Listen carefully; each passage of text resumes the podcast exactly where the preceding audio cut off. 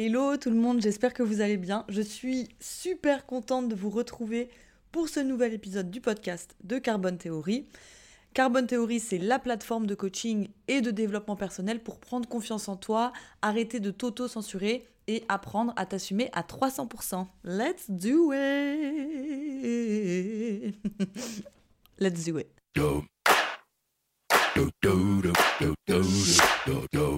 Alors, comment ça va aujourd'hui? Écoutez, avant de rentrer dans le vif du sujet, sachez que je me suis organisée. Donc, euh, maintenant, le podcast va être publié. Alors, faut que je tienne, hein, faut que je réussisse à le faire. Ce n'est pas encore sûr, mais dans l'idéal, le podcast va sortir euh, toutes les troisièmes semaines du mois. En fait, je relance ma chaîne YouTube. Donc, il y aura euh, une vidéo la première, deuxième et quatrième semaine du mois. Et la troisième, c'est pour faire une petite pause plus théorique, parce que c'est vraiment l'objectif du podcast, c'est de vous donner des outils particuliers et d'aller en profondeur sur un outil ou une notion ou une théorie en particulier. Donc c'est vrai que c'est difficile de faire ça quatre fois par semaine. Donc pour vraiment vous donner du contenu de qualité sur le podcast, j'ai décidé d'en faire que un par mois. J'espère que ça vous plaira, j'espère que vous allez apprendre plein de choses. Et donc aujourd'hui, on va parler de ce petit bip qui nous casse la tête et qui rend la vie de plein de gens impossible, qui est le perfectionnisme. C'est vraiment une des peut-être une des premières raisons pour lesquelles les gens viennent me voir, c'est justement l'envie de toujours être parfaite, qui met une pression incroyable, qui fait qu'on ne peut plus rien expérimenter, on a peur de l'échec, on a peur du regard des autres, et euh, bah, en fait c'est quelque chose qui nous enferme à fond et qui nous empêche de euh, vraiment faire ce qu'on a envie de faire, vraiment poursuivre nos aspirations et euh, vraiment être nous-mêmes. Donc aujourd'hui, je veux vous parler du perfectionnisme, je vais vous expliquer euh, comment ça fonctionne plus précisément et puis je vais aussi en profiter pour vous donner quelques outils et quelques notions pour réussir à lui mettre un petit high kick dans la jugulaire et lui demander bien cordialement bah, de, nous laisser un peu de place et de s'en aller. Vous êtes prêts? Ok, donc, comme d'habitude, j'aime bien commencer euh, bah, peut-être par une définition. Donc là, c'est vrai que c'est assez simple, mais le perfectionnisme, c'est vraiment euh, le besoin d'être irréprochable et de ne faire aucune erreur.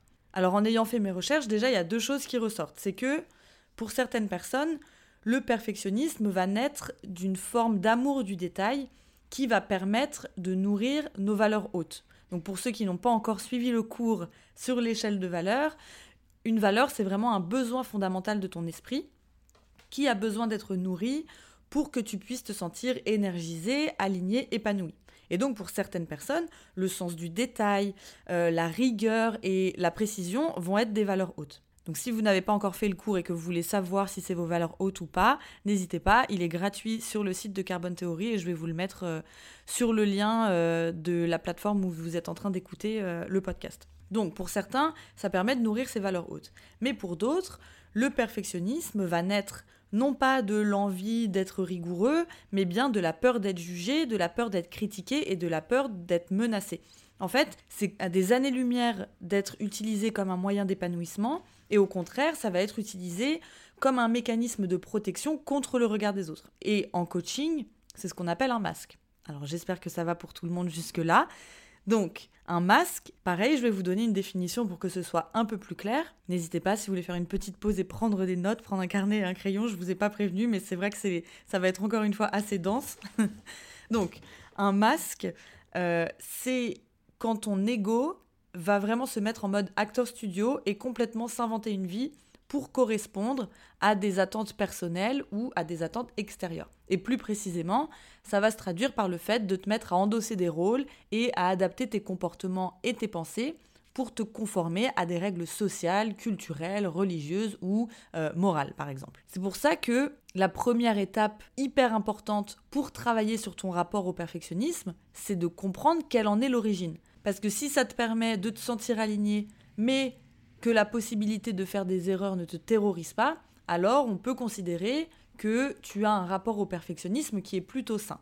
Mais si, comme moi, il y a encore quelques années, tu as pour objectif de devenir une machine de guerre, euh, que tu veux être complètement dépourvu de sentiments humains afin de travailler 10 heures par jour, te lever à 5 heures du matin pour développer ta boîte, ne pas perdre ta motivation, faire du sport 4 fois par semaine, ne pas manger de frites, ne pas avoir la flemme, appeler ta grand-mère tous les dimanches, donner des cours de maths dans une association, ne pas être fatigué et obtenir le Energy Music Awards de la meilleure meuf du monde, alors là peut-être qu'on a un peu de travail. En fait, si tu ne sais pas trop dans quelle catégorie te positionner, bah peut-être que tu peux déjà commencer à te poser ces quelques questions. Donc la première, ça va être est-ce que ton rapport à la minutie, il est joyeux et est-ce qu'il permet de nourrir euh, tes besoins et d'atteindre tes objectifs et de t'épanouir ou est-ce qu'il est forcé? Deuxième question, est-ce que la perspective d'être critiqué te terrorise? Troisième question, est-ce que tu es encore capable de spontanéité ou tu as besoin de tout contrôler? Quatrième question, Comment réagis-tu lorsque tu ne maîtrises pas tout? Cinquième question, ne t'inquiète pas, il n'y en a que six. Comment est-ce que tu réagis lorsque tu t'aperçois que tu as fait une erreur? Et enfin, la sixième question, est-ce que tu sais écouter tes émotions telles que la fatigue, la flemme, l'oisiveté, ou est-ce que au contraire tu vas les rejeter automatiquement? Donc prends ton temps pour répondre, peut-être que tu pourras le faire après, tu peux aussi mettre ce podcast en pause. Mais si la majorité de tes réponses euh, traduisent de la peur, de la résistance ou du stress, bah alors il est vraiment hyper probable que tu utilises le perfectionnisme pour cacher ta peur d'être vulnérable, cacher ta peur d'être faible ou encore cacher ta peur d'être faillible. Donc je te rassure, ça ne fait absolument pas de toi quelqu'un de bizarre si tu tombes dans cette catégorie, mais plutôt quelqu'un de normal. En fait, on est entraîné depuis tout petit à croire qu'être vulnérable, c'est être faible, fragile, dépendant, et donc que c'est dangereux pour notre survie ou pour notre avenir. On est entraîné dès l'école primaire à éviter de faire des erreurs et à croire d'une part que si on en fait, bah, c'est parce qu'on a manqué de sérieux, de professionnalisme ou de compétences, mais aussi que notre valeur personnelle en sera affectée. Parce qu'en fait, plus tu vas faire d'erreurs à l'école, plus on va t'enlever des points, et donc plus tu te rapprocheras de zéro, et moins tu seras considéré, et moins tu auras de chances d'accéder à certains parcours, et donc moins tu auras le choix, et donc potentiellement moins tu seras libre. Donc je ne sais pas si... Euh, vous voyez le, rapport cause-conséquence entre l'échec et la liberté et nos chances de réussite dans la vie, mais en tout cas la manière dont on nous l'apprend à l'école fait que bah, c'est hyper normal qu'on soit terrorisé par l'échec. Et en fait, le résultat, c'est que on a tellement intégré ce rapport à l'erreur hyper punitif et dévalorisant qu'on se retrouve à tout mettre en place pour éviter les situations qui pourraient nous conduire à être vulnérables, faillibles ou imparfaits. Mais sauf que ce qu'on nous a pas dit, bah, c'est que ce qui valait à l'école ne vaut plus vraiment dans la vie actuelle. Parce qu'une fois adulte, qu'est-ce qui se passe quand on refuse la vulnérabilité? Bah, On reste enfermé dans ce qu'on maîtrise, dans ce qui est facile, dans ce qui est confortable. On arrête d'explorer, d'apprendre, de tester ou d'expérimenter.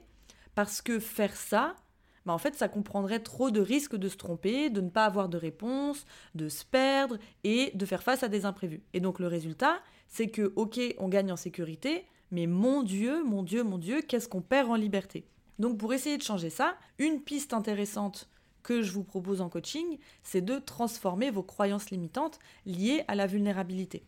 En fait, la vulnérabilité, elle est hyper liée à la perte de contrôle. Or, aujourd'hui, on associe l'absence de contrôle à l'impuissance et donc à la faiblesse.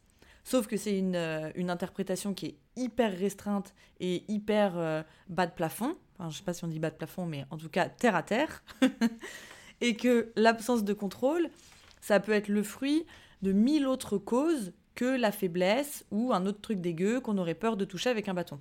Et l'une des premières causes alternatives de la perte de contrôle, c'est notamment l'apprentissage. Littéralement, l'apprentissage, c'est le processus par lequel on doit passer pour acquérir un savoir, des compétences ou encore une expertise. Plus simplement, c'est ce qui permet de passer de l'ignorance à la maîtrise. Donc, apprendre, ça nécessite d'accepter de redevenir débutant, de mettre 10 heures à faire des choses que les gens avancés font en une, de se faire assaillir par le doute, d'être médiocre, de tester, de se tromper, de recommencer et de répéter jusqu'à ce que les efforts paient. Donc en fait, l'apprentissage, c'est la capitale mondiale de la vulnérabilité. C'est l'équivalent d'un mix de Tokyo, New York, Paris, Sao Paulo, en termes de poids de la vulnérabilité. Sauf qu'à partir du moment où on refuse la vulnérabilité, eh bien on refuse l'apprentissage. Et si on prend les choses sous cet angle, ben on se rend compte que la vulnérabilité, c'est à des années-lumière d'être un aveu de faiblesse, mais au contraire, c'est le truc le plus courageux qui requiert la plus grosse paire d'ovaires de la Terre. Et euh, ça nous donne aussi un backup pour ne plus voir le perfectionnisme comme un gage de force et d'infaillibilité, mais plutôt comme le reflet d'un manque d'humilité et d'une forme de suffisance qui nous pousse à croire qu'il est mal d'avoir encore des choses à apprendre.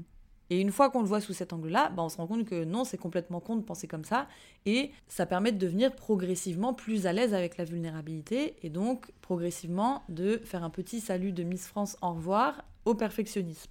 Mis à part l'apprentissage, il y a une autre cause bien connue de déclenchement massif de vulnérabilité, qui est le fait d'être soi à 300% et d'arrêter de se mentir ou de se lisser pour ne pas se conformer au regard des autres. Ça va être oser raconter son histoire, briser des tabous, ne pas penser comme tout le monde, sortir du silence, ou encore, c'est moins cool, mais avouer une faute. C'est vulnérable parce que ça revient à se mettre tout nu devant tout le monde et de prendre le risque d'être rejeté, moqué, jugé, pas pour quelque chose que vous avez fait, mais pour l'essence même de qui vous êtes. Et ne pas chercher à tout prix à éviter ça, mais encore une fois, c'est une des choses les plus courageuses qu'il nous soit donné de faire dans nos vies. Et donc si on arrive à se dire que faire ça, c'est hyper courageux et que peut-être que les trois quarts de l'humanité n'est pas capable de le faire, bah c'est vrai que on voit moins la vulnérabilité comme un truc tout faible à éviter absolument, mais comme un truc limite à revendiquer et assumer à 300% parce que euh, c'est une force incroyable. Donc j'imagine que vous devez voir vers où je veux vous amener, mais ce qu'il ressort, c'est que vraiment, savoir se confronter à sa vulnérabilité, bah, c'est avant tout savoir faire preuve de courage et de bravoure. Alors évidemment, je ne veux pas tomber dans les extrêmes du développement personnel, ça va sans dire que tout est relatif et qu'évidemment, certains d'entre nous n'ont pas le luxe de s'affranchir du perfectionnisme. Pour la simple et bonne raison que la plupart de nos environnements de travail sont encore largement calqués sur le système scolaire et que le droit à l'erreur dans beaucoup d'endroits est un concept encore aussi peu développé que les fromageries sur Pluton. Mais si vous êtes dans le cas où la possibilité de faire une erreur ne menace pas votre capacité à manger ou à payer votre loyer à la fin du mois, si vous êtes notamment indépendant, entrepreneur ou créateur de projet, alors il faut vraiment vous mettre ça dans la tête et vous dire que le perfectionnisme peut devenir une véritable menace pour votre succès. C'est ce qui fait que vous allez repousser la sortie de votre site internet pendant un an parce que vous trouverez toujours quelque chose à lui reprocher. C'est ce qui fait que vous n'allez jamais lancer votre chaîne YouTube et faire connaître vos sketchs parce qu'il y aura toujours quelque chose à modifier. C'est ce qui fait que vous allez constamment reporter le lancement de votre podcast.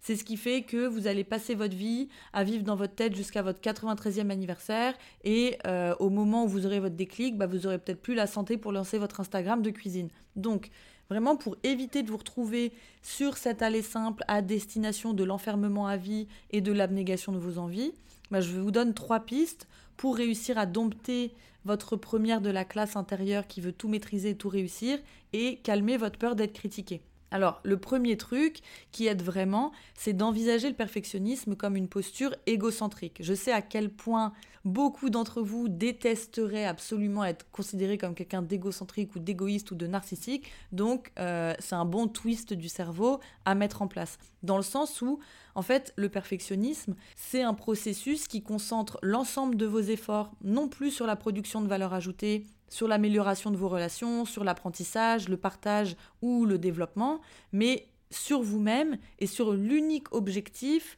de euh, conserver votre réputation et de vous prémunir de la critique et du jugement. Le deuxième truc, c'est de commencer à prendre conscience de toutes les fois où vous utilisez le perfectionnisme comme mécanisme de protection. En fait, c'est une étape où il n'y a rien à changer, il n'y a pas de résultat à atteindre, il ne faut pas du tout vous mettre la pression de vous dire ah ok, euh, il faut que je prenne conscience et ensuite il faut que je change, pas du tout. Mais pour l'instant, vous passez juste en mode observation anthropologique de vous-même pour comprendre à quel point c'est présent dans votre vie. Et en fait, plus vous aurez ramené ça à votre conscience et plus vous vous rendrez compte de l'ampleur euh, bah, de l'usage et du recours que vous avez au perfectionnisme. Et plus ce sera dans votre conscience, plus ensuite ce sera facile euh, pour vous de travailler dessus et de comprendre que bah, finalement ça bloque beaucoup de choses dans votre vie et ça vous empêche de faire plein de choses que vous aimeriez faire. Et donc, une fois que tu as réussi à faire ça, tu prends une grande inspiration, tu te rappelles de tout ce qu'on a dit au sujet de la vulnérabilité et là tu court-circuites ton cerveau en assumant de faire quelque chose d'imparfait,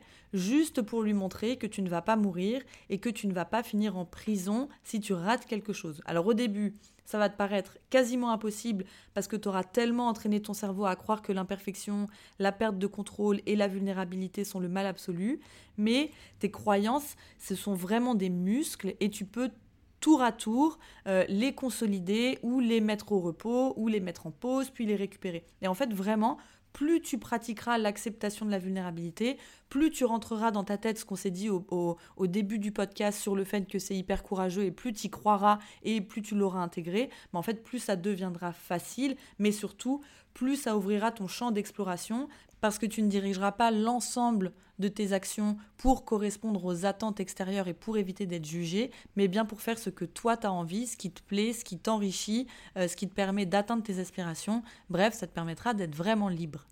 Donc c'est tout pour aujourd'hui. J'espère que ce nouvel épisode du podcast t'a donné quelques clés pour dégommer ta connasse intérieure qui fait que de te dire que tu vas pas y arriver, que tu es nul, que c'est pas bien, etc.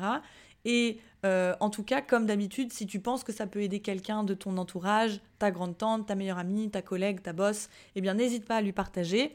Si tu as aimé le podcast aussi, n'hésite pas à le soutenir en mettant plein d'étoiles euh, sur les différentes plateformes de streaming en laissant un avis. Et, euh, et comme d'habitude, je suis disponible sur Instagram, carbone-du-bas théorie, ou sur le site internet carbonethéorie.com. Si tu as envie d'aller plus loin, j'ai deux cours en ligne en ce moment qui sont dégommer son syndrome de l'imposteur et apprendre à se connaître avec l'échelle de valeur.